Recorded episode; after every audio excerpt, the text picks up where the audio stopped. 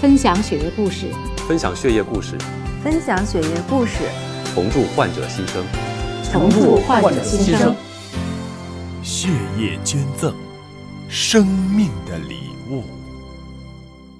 欢迎您关注我们今天的节目，我是向飞。今天呢，为您请到的是张志新教授，张老师你好。你好，呃，为大家简单介绍一下张教授啊，他是一九七八年就毕业于首都医科大学了，那么同年就到了北京红十字血液中心，在一九八九年的时候就已经提出骨髓库的一个建议。那么同年呢，是在人民医院陆道培教授主持下做了第一个骨髓库的一个计划报告，并且在积极推动着呃骨髓库的一个成立。可以说，中华骨髓库的建立跟呃，张老师您的一直以来的推动是分不开的。那么今天请您来，其实就想聊一聊，就是说中华骨髓库当初建立的这个过程，哦您是怎么去推动这件事情的成立，或者是什么样的初衷、什么样的初心？这个因为在八九年的时候啊，骨髓库的概念在国内还还不是很清晰，对啊，呃，你像美国在八六年才成立，嗯，咱们时隔三年，咱们提出这建议来，呃，为什么要提骨髓库建议？主要原因有几点啊，有从治疗上角度考虑，嗯，有血液中心输血事业发展的角度考虑，这两个提出来了。从那治疗上考虑呢，主要是八二年咱们开始计划生育，嗯，独生子女啊长大了可以上学了，那么这个年龄段呢，因为儿童得白血病比较多一点，那个时候呢，骨髓移植是唯一的比较好的方法。那时候，那么独生子女他的供者来源怎么办？没有兄弟姐妹，啊没有兄弟姐妹，他来源怎么办啊？你比如说陆教授吧，可能你们要采访陆教授，陆教授实际上在八一年做的第一例的一基因移植，也就是说可以做无关供者的，有这个技术基础了、啊，移植。那么如果再做的话，兄弟姐妹没有了，嗯，那怎么办呢？只能是从骨髓库里找，嗯，那当时怎么想到说要找呃陆道培教授来共同推动这个事情？这个实际是一巧合。嗯，在八九年九月份的时候吧，嗯，北京儿童医院有一个科研成果鉴定，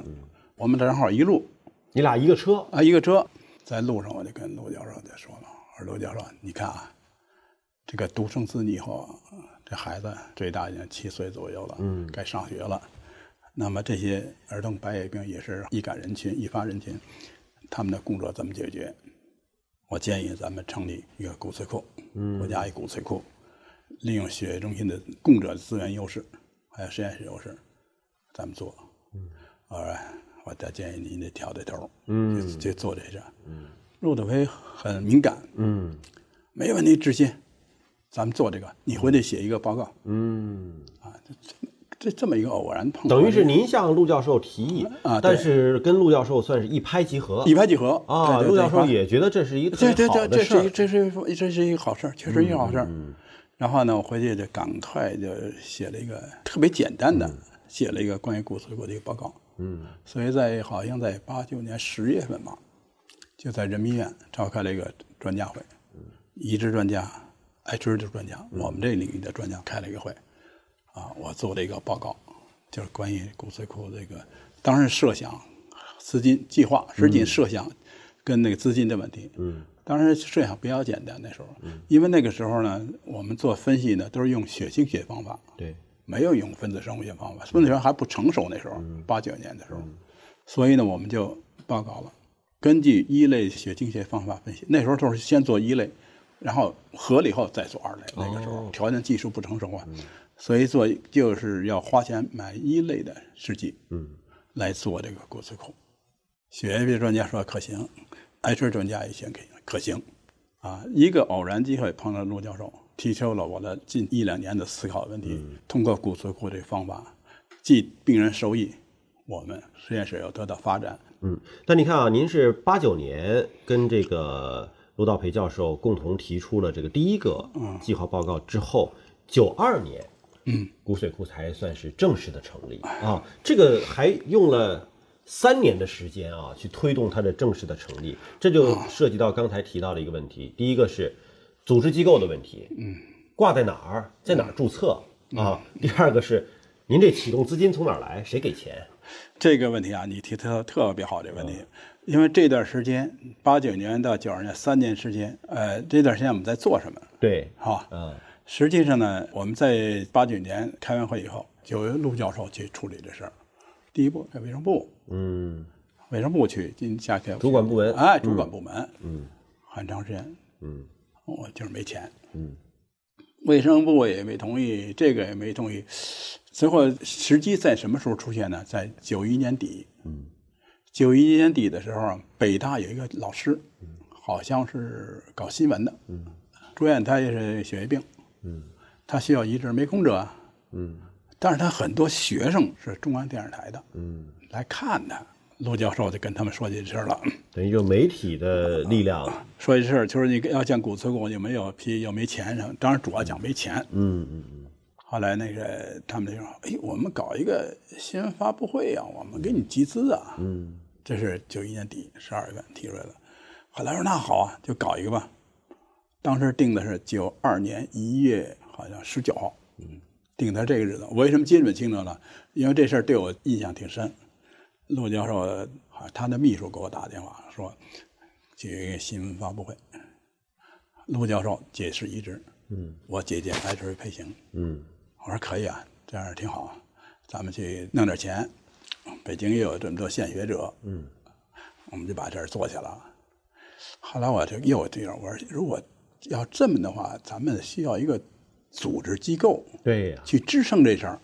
没支撑是怎么办呢？比如说弄了钱放哪儿，呃另外一个是以什么形式弄？别整成非法集资了，对是吧？啊 对这就就钱得啊有组织接受后来他啊。说哪儿？我说红会合适，卫生部当然不可能了，啊因为卫生部也不能说不支持，就是没钱。嗯，他说红会可以，嗯，好一听我们就定了，找红会，然后可能后来我就可能他的秘书还是跟红会说了，红会的顾英奇部长，卫生部的副部长，红会的常务副会长，可能他后来又咨询了一些人，可能他咨询了一些国外人，觉得可行，非常快，估计那时候我记得是好像是就是十号左右跟他们才说，后来他们也很快就决定了，就跟我说这个发布会取消，就这么定了，红会来做。刚个十号左右，一月十号左右跟他说，然后十月份把这发布会就去了。嗯，就说会已经定了，所以顾部长呢，在骨髓库的初期建立跟骨髓库的定位起了决定性作用。嗯，所以他一拍板定了，整个骨髓库就给红会留下这么大一个非常好的一个有实体的这么一个单位。嗯，所以顾部长非常伟大这事儿。那么我们这会得结束了，不能举办了。嗯，哎，我们也很高兴啊，我们就想达到目的。嗯，有经济来源，嗯，有这么一个机构支持，嗯，这把骨髓建立了。那么现在我们还还没举办呢，嗯，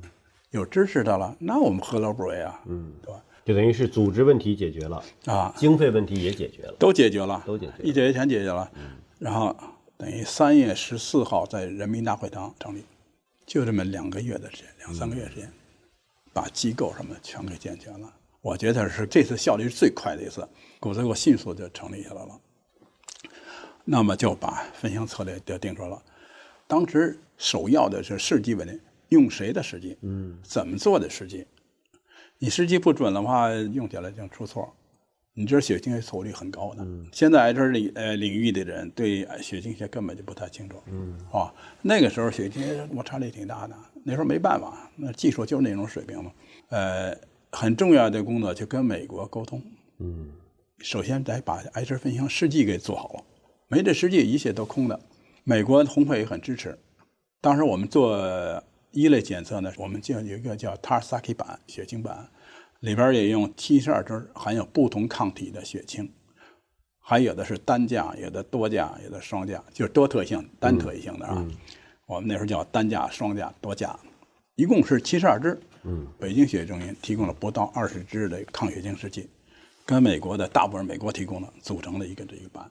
这个板呢是中国最好的一块板，就是测误率也低，反应强度都很好。说你细胞毒实验，你一做死我们那时候叫死细胞毒死亡，你该死的时候就死，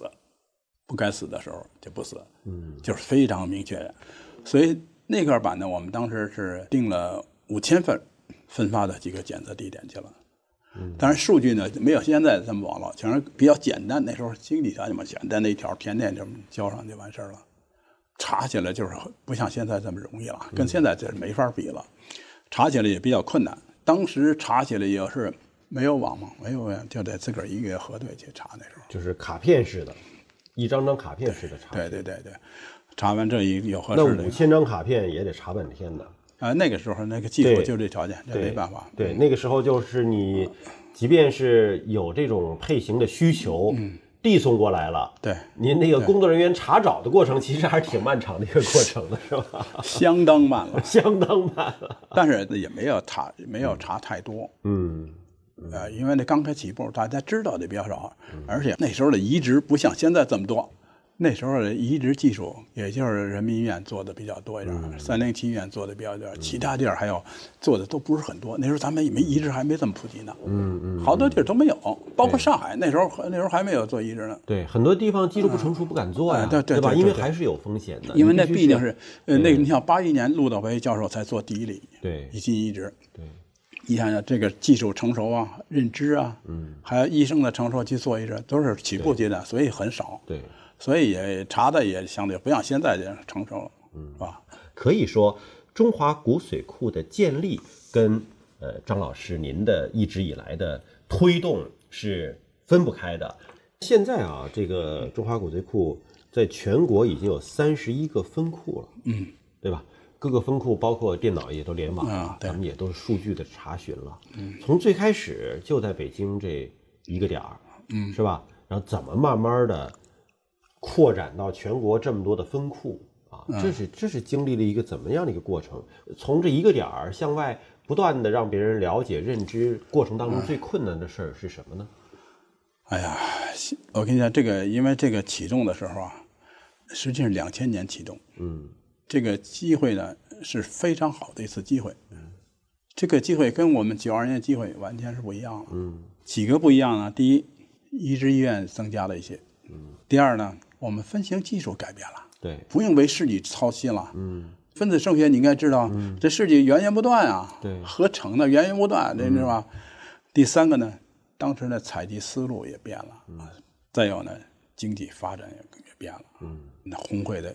影响力也也变了，嗯，啊，最后呢，可能就是爱顺世纪的公司也开始进入中国了，嗯，所以几个变跟过去那几个没，那时候没有爱顺世纪公司啊，对对吧？血清学啊，也没有分子生物学啊，技术采集方式变了，分型技术变了，这些的变化就带来了我们这二次启动时机就是非常成熟的。那么成熟之后怎么办？你你要做量大的嘛，你就必须形成一个庞大的组织机构。嗯啊，以前呢，我们最早启动就是就启动几个红会跟几个实验室，但二次启动呢，启动了第一次也是十一个实验室，然后几个分库，然后慢慢慢慢做的越来越大，越来越广。呃，实际上我们最二次启动呢，我们觉得主要是解决了几个难点。嗯，我这是我的我的看法啊。第一个呢，就是我们在两千年的时候，我们在开第一次开一个咨询会，组织一专家会啊，就讨论这些事儿。先说可行性，其实已经有这个机构了啊，呃，再次启动可行性的专家统一认识，呃，然后就开始怎么去定。然后呢，我们还有几个问题要解决啊。我说是，咱们要解决，一定要改变这采集方式，不改变采集方式还像以前一样，因为在那个九二年成立以后，在这之初，我们还真查了两个两三个相合的供者，就可行 A、B 的，嗯，然后就打电话找人家，那时候都是我们自个儿弄，不是红会弄是吧？嗯，人家一听这采集这个呃那个骨髓的，嗯，说他他吓跑了，害怕害怕跑了，所以再采用这种方法的话，骨髓库还仍然发展不起来。嗯，你没有供者，这骨髓库的核心就是供者，没供嗯者你你不不是瞎闹了吗？所以咱改变这三个方法，后来调研了一下，嗯采集外周血的怎么样？嗯，当时我们调日本、台湾、美国都采集骨髓血，当时我调查结果是这样，是说为什么日本和美国还采集骨髓血？嗯，他们给我回答啊，就是说如果他们要采集外周血的造型干胞的时候，要有一个政策、一个规范化的过程，匹配了你就可以采集了。咱们那时候好像还没有像现在这样，要搁现在，咱们也得也得一个政策规范化，申请个保庇了才行了。那时候呢，没有，主要你觉得合适，专家认为合适就就上了。所以我们讨论问了几个，可行。其实我们最早采集外周血的最早思路是从北医三院，北医三院九五年还是九六年，我们去加拿大考察去，他做外周血造型干嘛移植的自身移植，嗯他用动员剂动员的骨髓里边的干细胞游离到外周血上采集，他这个做的很多。后来我说这个那就可以应用在这方面啊，应用在各种上，所以逐渐考察的啊，这事儿定了没问题了。第二件事就是分型技术，嗯当时分子生物学已经逐渐成熟了。你要说两千年以以前，那还是不怎么太成熟的。嗯那么两千以后就成熟了，所以分子生学技术也定了，分型技术解决了，采集方式解决了，嗯，就成立法律法规了，标准化领导、组织、宣传、动员了这些东西了。呃，但红会是步子比较稳，还是一点一点做，慢慢也扩大。刚开始十一个啦，慢慢扩大到现在三十一个了，所以它有一过程，一宣传过程。因为你新闻一跟上，大家都重视了，各省都认为这个这这么重要的事儿，呃我们得做，啊，各省就主动要求去做这个，所以这形势好。那么各个血液中心呢也想做，当然没血液中没实验室啊，所以为这事儿纷纷成立了实验室。嗯为什么呢？跟你说，这是当时我们讲，当时血液中心那个他没有认识到科学输血这个，没想这事儿，就想那个水平。嗯，分子生物学那时候代表水平，那时候那个时候是代表一个先进的技术。那个各血液中心还没有用分子生物学呢，嗯啊，全是用血清学的。这人一拿来的时候，你说哟，你要用分子生物学代表技术，代表水平、啊，所以学生都在做。你像最早的时候，我们九零年的时候，我们提出定义来，我们最早做的牙周炎那个第二四的 RFP 分析，做那个把 DNA 提出来。那时候提 DNA，苯酚类仿一个平衡的时候，你得在那个通风处里，然后戴个口罩，怕生怕给口腔结膜给影响了。那现在后来九三年、九四年后，我们开始用延禧法，延禧法就很简单了啊。那么你提出 DNA 来，领导一看，哟，看着这个这个 DNA 了，我这这你先进像了那个是时候吧？那时候啊，都这样是 吧？那现在都不算什么了。所以那时候从水平上，对血液中心提高水平上，对血液中心发展有好处。各个红会呢觉得这个是一非常好的一件事儿，救死扶伤，红会的职责也是非常好事儿。所以就是非常快的，就各个地纷纷的要求加入骨髓库。雨后春笋啊，然后有的库呢，副省长就直接出面要成立这个实验室。现在这个技术也渐渐普及了，对吧？它真正的让老百姓也都用得上了。对，张老师在您的这个工作履历当中，我们看到，呃，您也从事了很多关于血小板的相关的工作。那么，我想知道什么人需要输入血小板呢？它的作用又是什么呢？只要你血小板低下、出血凝血机制有问题的病都可以。嗯，现在用的最多的就是骨髓移植。嗯因为骨髓移植的时候，呃，他身体有一段时间血小板是很少很少的，嗯，是吧？因为它整个给给你的体细胞、一细胞给去掉，对，去掉以后，你正常红细胞还可以一百二十天，血小板就要几天，几天的话你不给它输就完了，你给它给化疗以后，血小板再生有问题了，你就完了。这一旦出现伤口就流血不止了。这出血容易出血，出血特别是往脑脑门出血，所以得需要输入输入血小板支持。所以移植后的病人前几周要血小板支持，但是输血小板最大的问题就是输完血小板以后，你虽然给你血小板，但你输血小板以后没有效果，嗯症状没有缓解，血小板数量上不去，乙烯替力已经有癌症抗体了，它进去后，因为血小板表面它就有癌症的一类抗原抗体，它进去后抗体跟它结合，把血小板破坏。给他做造血干细胞移植的这个人的血小板，一定对他会有效吗？就比如说你 H 哦 L，、，你那行这成功个的这这个个，你说那供者，对，供者我们不用不用供者的，我不用供者不血小用供板，不用供者血小板，你想想。他得连续几天都得输血小板，你供者刚采完干细胞去，嗯你再采血小板去，那不可能是，所以不用供者，都是血液中心有单采、基采血小板，嗯，取它，就给它输入。哦那么这些输入的人产生抗体怎么办？嗯为什么产生抗体呢？嗯可能癌症抗原的差异，嗯可能是 HPA 就血小板特异性抗原的差异，嗯还有一个可能 CD 三十六的抗原差异。这个差异引起出血血小板无效，有人专献血小板的，啊就是说，就相当于是只是限我血液当中的某一种成分，对对我不是成分献血不这是叫限这个全血啊对对对对成分献血能献什么血呀？都可以，血浆、嗯红细胞、呃血小板，现在主要讲的是血小嗯板，有的是在全血当中可以啊给它分离出来，来，啊分离出出分来离成分血是吧？啊，也有的，比如我单采白细胞，嗯也可以，是吧？有的单采红细胞，还有的单采血浆，这都可以，嗯这都可以。嗯所以我们想，就是要解决这些问题，因为现在还没到那种大家充分认识输血的利对跟弊。对实际上，现在存在很大问题，就是输血的浪费，嗯，因为对输进去血无效，那不就是浪费了吗？对吧？输血的无效就是浪费。嗯，所以怎么解决你们这些问题？怎么解决这浪费问题？是吧？一个血源确实不够，是吧？希望开源，嗯我们更希望节流。嗯，节流就是大家对输血有充分的认识。你输血它会有毛病的，会有问题的。嗯，我们给你处理后，就问题少了，这样就节流了，就节约血了。我觉得科研可能也要跟上，对吧？把这个背后的原因研究的再清晰一点儿，你就让它这个书写更加的科学嗯啊对对这对这一袋儿我到底适合它还是适合它？对对对对就对出来了，对对对啊。但您给我们介绍介绍，就成分献血，成分献血这个，嗯，我是可以把我血液分成几份儿。献，然后包括很多人觉得说说成分献血是不是对身体的这个呃损失是最少的，对吧？因为我一出去之后，呃，你需要那部分成分拿走了，剩下还还给我呢，是吧？你这成分献血跟普通的献全血对身体的影响一样吗？影响应该说问题都不是特别大。嗯，但是成分献血有一特点，嗯，时间短。时间短再次献血的时候，再次献的时候时间短。啊哦，就哦，你比如说你献单采血小板，对你可以两周就采一次。哦，你要劝献血，我们现在规定是半年才采一次，嗯是吧？嗯那你说为什么这么定啊？嗯你这么看，嗯伤害到底大不大？这么看伤害就没什么伤害，嗯是吧？呃，实际上呢，整个献血对身体没有伤害。嗯再有一个呢，就是主要根据它的血这种成分